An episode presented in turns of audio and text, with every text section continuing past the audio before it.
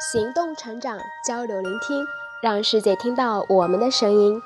大家好，欢迎来到 Scalers Cast，我是今天的主播狮子。今天为大家带来 Scalers 关于选择的文章。其实没有对的选择，只有你做对的选择。虽然我从来不把自己当成人生导师，但是偶尔还是会收到一些读者关于未来怎么办。考研还是出国，选哪个更好？我纠结，我迷茫，类似的问题。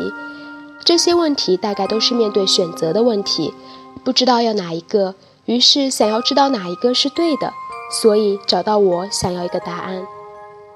但是我能力有限，无法给出一个比如工作比读研好，创业公司比大公司好等等类似的答案。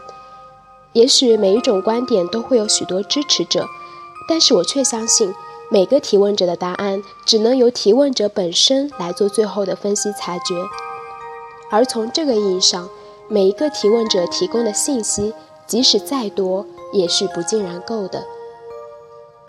所以我的回复一般都是通过提问者的描述，找到一些逻辑上的前后矛盾或者盲点，比如对方过度强调了困难，或者缺失直面担当的勇气。或者没有注意到思考的盲区，所以一直陷入到选择的痛苦中。把这些点理出来，对方的思考更清楚了，往往对方自己能得到答案。其实要拿对的标尺来衡量选择，我觉得是长期以来我们自己的认知误区。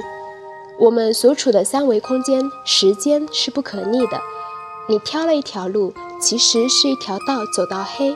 你很难倒回去说另外一个就是对的。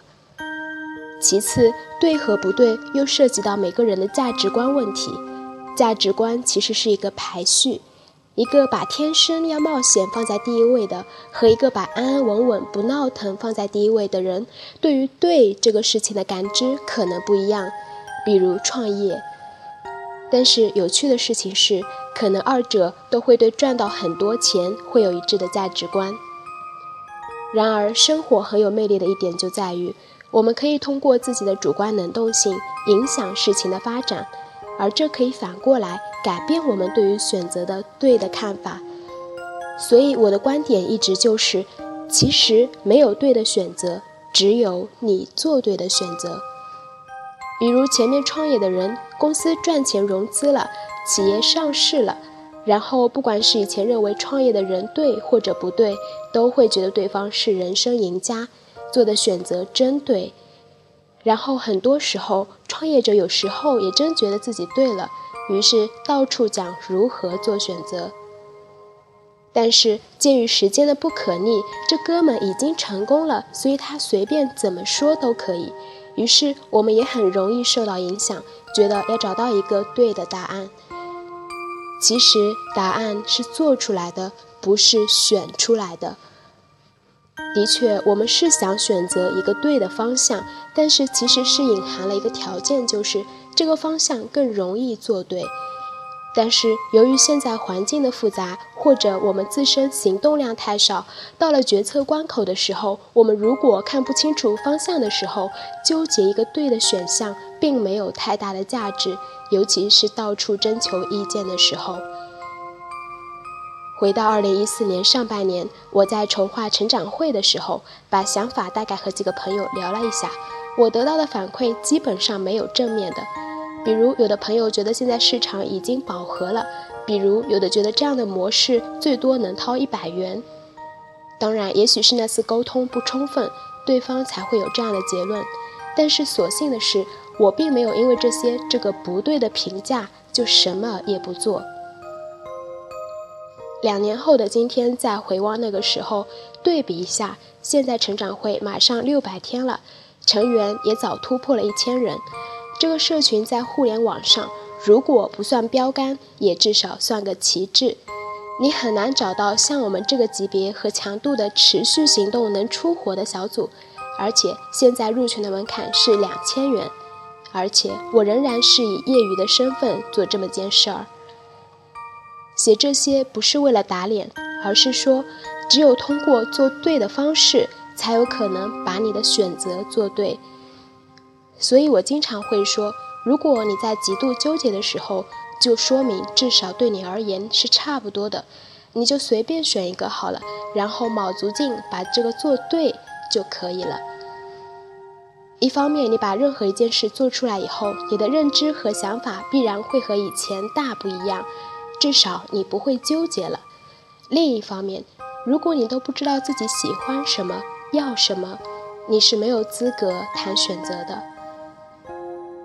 所以，再到后面我要做一件事的时候，我的所有专注点不在于张三是不是认为这个是对的，李四是不是认为这个靠谱，不在于把这些人说服。而是在找我自己的推理思考的基础上，在综合判定决策以后，投入资源，持续行动，把这件事情做出来。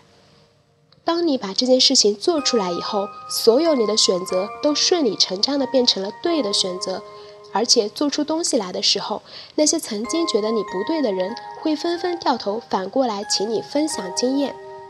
但是你要知道，这其实是你做对的。不是你选对的。然而，我们都喜欢投机取巧一些，好像告诉你一个对的选择，你就心安理得了似的。哪怕你并没有做出点东西来，哪怕你其实死在了这条所谓的对的路上。也许我们都会说，选择比努力更重要。